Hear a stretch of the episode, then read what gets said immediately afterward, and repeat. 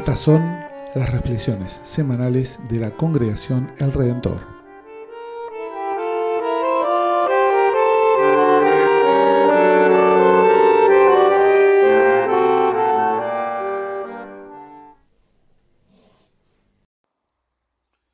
Escuchemos la lectura del Evangelio de Mateo, capítulo 9, 35 en adelante. Jesús recorría todas las ciudades y los pueblos, enseñando en sus sinagogas, proclamando la buena noticia del reino y curando todas las enfermedades y dolencias. Al ver a la multitud, tuvo compasión porque estaban fatigados y abatidos, como ovejas que no tienen pastor. Entonces dijo a sus discípulos, La cosecha es abundante, pero los trabajadores son pocos. Rueguen al dueño de los sembrados que envíe trabajadores para su cosecha. Jesús convocó a sus doce discípulos y les dio el poder de expulsar a los espíritus impuros y de curar cualquier enfermedad o dolencia. Los nombres de los doce apóstoles son, en primer lugar, Simón, de sobrenombre Pedro, y su hermano Andrés. Luego, Santiago, hijo de Zebedeo, y su hermano Juan. Felipe y Bartolomé. Tomás y Mateo, el publicano. Santiago, hijo de Alfeo. Y Tadeo. Simón el cananeo y Judas Iscariote, el mismo que lo entregó. A estos doce Jesús los envió con las siguientes instrucciones. No vayan a regiones paganas, ni entren en ninguna ciudad de los samaritanos. Vayan, en cambio, a las ovejas perdidas del pueblo de Israel. Por el camino, proclamen que el reino de los cielos está cerca. Curen a los enfermos, resuciten a los muertos, purifiquen a los leprosos, expulsen a los demonios ustedes han recibido gratuitamente, den también gratuitamente. Falta de compromiso. La gente no se compromete. Yo estoy harto de escuchar esas muletillas. Hay una idea, sobre todo entre quienes participamos de las comunidades de fe, de que la iglesia no crece, no se desarrolla porque la gente no se compromete o no quiere comprometerse. Yo ni sé cuántas veces escuché e incluso cuántas veces dije ese lugar común. Obviamente, mientras enunciamos esa frase de que falta compromiso, nosotros nos ponemos del lado de los comprometidos. ¿Notaron que los que no se comprometen siempre son los otros? Porque nosotros y nosotras, si no participamos de algo, es porque tenemos buenos motivos. Porque no tenemos tiempo, porque estamos muy cansados o porque el proyecto no nos cierra, etc. Pero no porque somos descomprometidos. Qué pena, ¿no? Que las demás personas no sean tan responsables como nosotros, ¿no? Bueno, el Evangelio de hoy nos muestra a Jesús recorriendo ciudades, predicando y curando. Las multitudes desamparadas, como ovejas sin pastor, lo conmueven.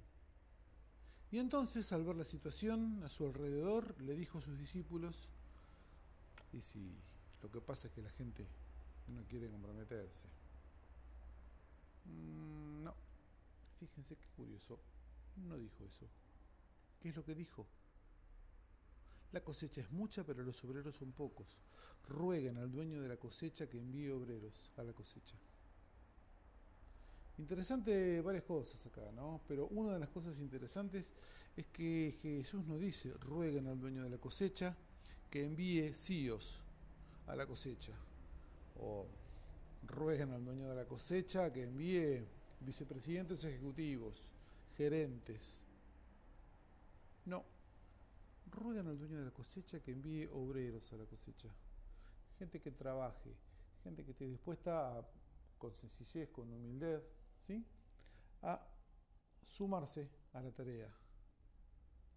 E inmediatamente los envía a ellos.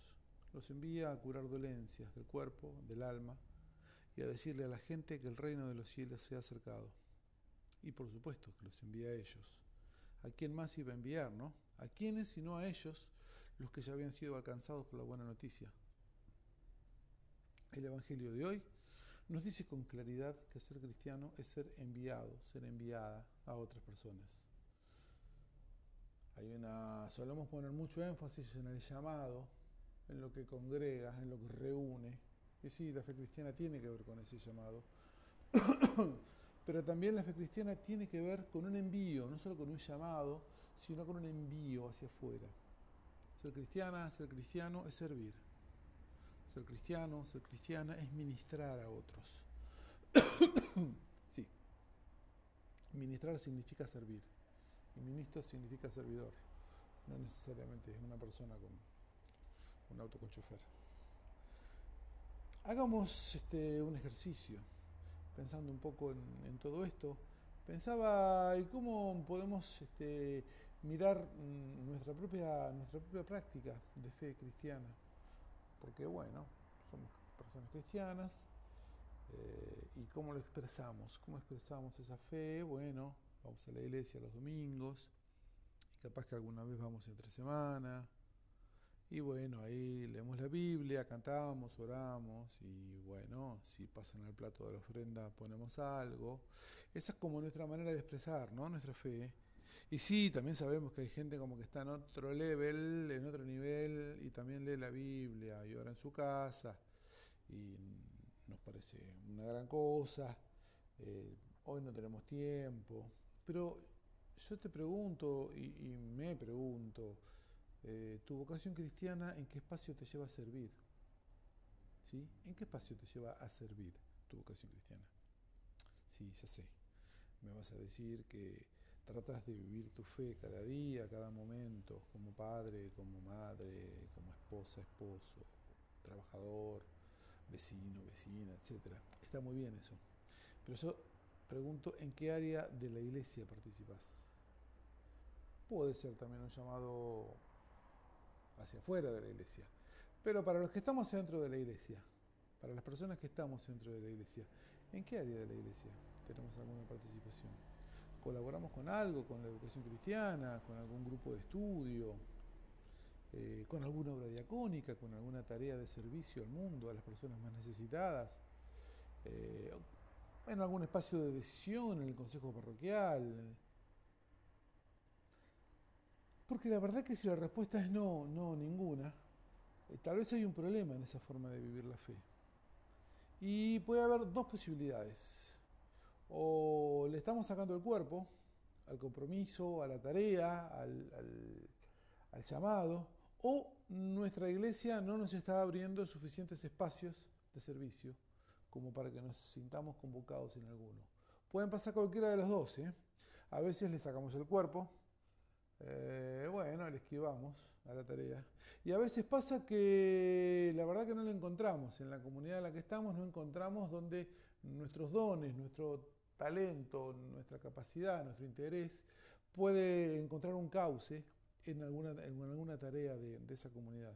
Y a veces pasa un poco de las dos cosas. Y bueno, ¿qué podemos hacer al respecto y qué deberíamos hacer al respecto? Mm, seguramente repensar ¿no? nuestras, nuestras formas de organizarnos y los espacios que abrimos y también los que no abrimos para poder servir. Hoy alguien comentaba durante el culto, cuando compartíamos esta reflexión, que bueno, decía, a veces uno no quiere, no quiere como de alguna manera eh, invadir espacios, decía, ¿no? La persona. Y yo pensaba, claro, cuando pensás que estás invadiendo un espacio, es que no es un espacio de trabajo. Se ve como algún otro tipo de cuestión, como un espacio de poder, como un espacio ¿no? este, cercado, más bien eh, como que uno fuera el, gerente, ahí el, capataz, el manda más de ese espacio. El domingo anterior vimos la diferencia entre fe y religión. Eh, vimos este, la curación de la hija de Jairo, la mujer que toca la ropa de Jesús y se cura. Vimos la diferencia entre fe y religión y señalamos que el encuentro con Jesús tiene que ver con la fe. Y a veces, pero no necesariamente, con la religión. Este domingo nos toca subrayar que la fe vivida y expresada busca y necesita canales de manifestación. Es verdad que fe es una cosa y religión es otra. Es verdad que la religión es algo externo y la fe es una cosa mucho más interna. Pero también es verdad que la fe vivida y expresada busca y necesita canales para manifestarse. Y la iglesia provee esos canales y si no los provee, debe proveerlos, porque la fe se comunica.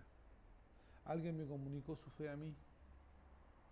Pienso en mis padres, pienso en mi abuela materna, en Antonia. Alguien me comunicó su fe a mí. Pienso en mis maestras de escuela dominical, Mirta, la tía Ida. Alguien me comunicó su fe a mí. Y yo debo, debería comunicar mi fe a otras personas. Ser cristiano, ser cristiana es servir, es ministrar a otras personas.